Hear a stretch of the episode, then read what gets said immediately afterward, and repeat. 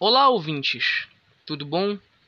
Sejam todos muito bem-vindos a mais um episódio aqui do podcast Malcriações Literárias.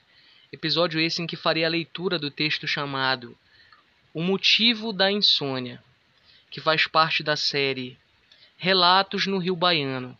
Estará presente no meu próximo livro de poemas chamado Reflexões que Consegui Eternizar. O motivo da insônia.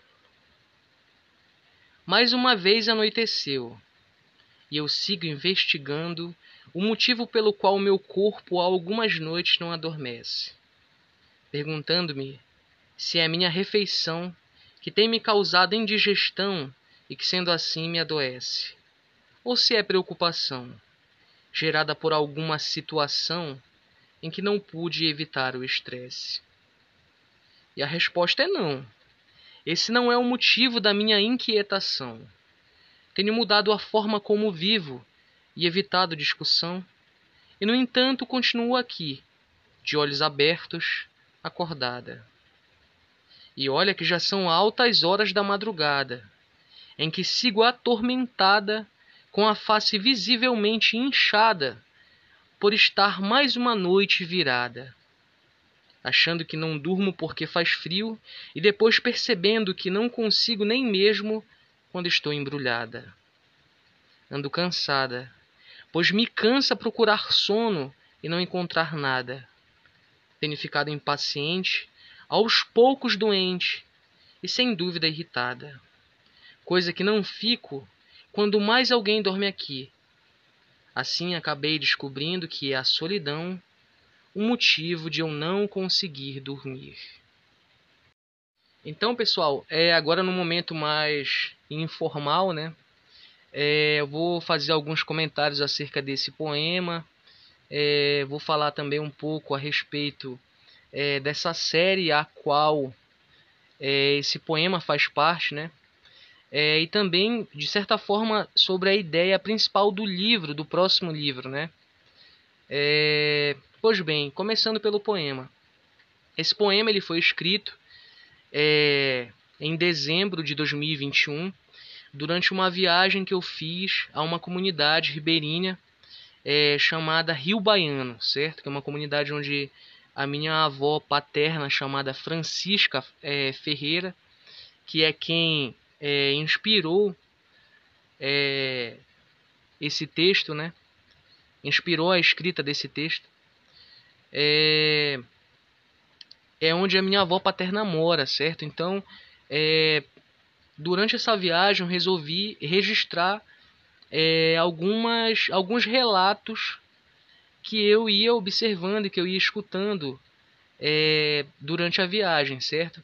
E é por isso que o nome dessa série se, se chama Relatos no Rio Baiano, porque ela foi criada a partir desses relatos é, que não só as pessoas me davam, né, as pessoas próximas a mim, os amigos dessas pessoas que frequentavam a casa, né, casa da minha avó, no caso, é, e não só essas pessoas, como também o próprio ambiente, né, em que eu estava passando ali alguns dias, é, acabava é, me proporcionando é, refletir, certo?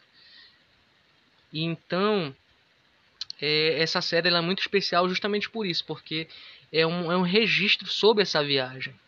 Né? Então eu lendo depois eu percebi assim que essa, essa viagem ela tanto foi boa, né? essa questão de voltar lá na casa da minha avó, que é uma casa que eu gosto muito de frequentar, inclusive é, quando eu chego lá eu tenho essa impressão de que eu estou chegando em casa, né? E aí voltei é, depois de alguns anos, uns quatro anos, né?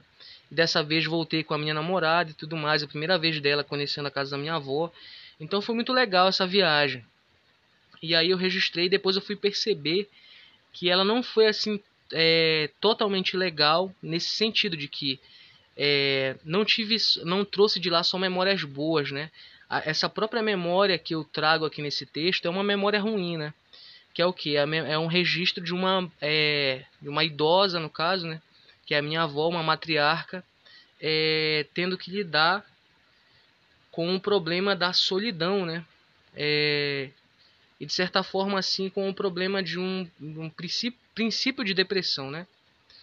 Porque ela cita que ela está muito é, sozinha, não consegue dormir, é, e aí ela sente essa dificuldade porque justamente para dormir, né? Justamente porque ela está sozinha, ela ela relata também, né, que quando as pessoas vão lá visitar ela, ela se sente melhor e tal. A, a minha própria presença também foi algo que ajudou ela bastante nesse período. Então é um texto muito importante para mim, justamente por isso, porque registra e, e, e, e, aos parentes que forem ler depois, né, vão é, vão entender a mensagem e vão procurar, eu espero pelo menos, né, é, se preocupar um pouco mais com ela, entende?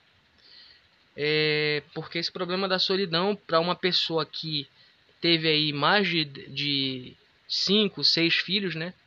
Não sei ao, certo com a, a, quantidade de filhos que ela teve, mas foi uma quantidade muito grande e ela sente falta desses filhos, né? É, então, agora falando um pouco sobre a proposta do livro, né? O livro ele traz essa questão da reflexão, né? É, não sei se vocês acompanharam as leituras dos outros textos referentes a esse, esse livro, né? Mas ele traz uma é, muito mais do que os outros dois primeiros, uma é, reflexão, né? Geral assim sobre vários assuntos. E aqui em especial uma reflexão sobre a solidão na velhice, né? E aí, voltando a falar sobre a série, eu acredito que é, a maior contribuição que ela possa ter é, acerca desse, desses relatos, né?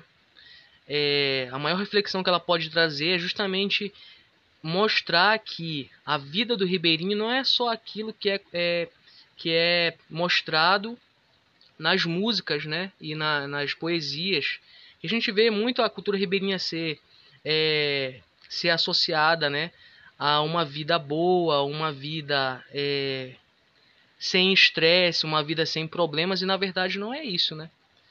Esse próprio texto, texto ele vem trazendo essa ideia de que há um problema muito forte, que por exemplo a solidão, que já é uma coisa que está é, presente na vida do ribeirinho desde o início, né? Porque ele está ali, num, ele mora num lugar afastado, né? Isolado. Então ele lida desde o início com esse problema da solidão, né?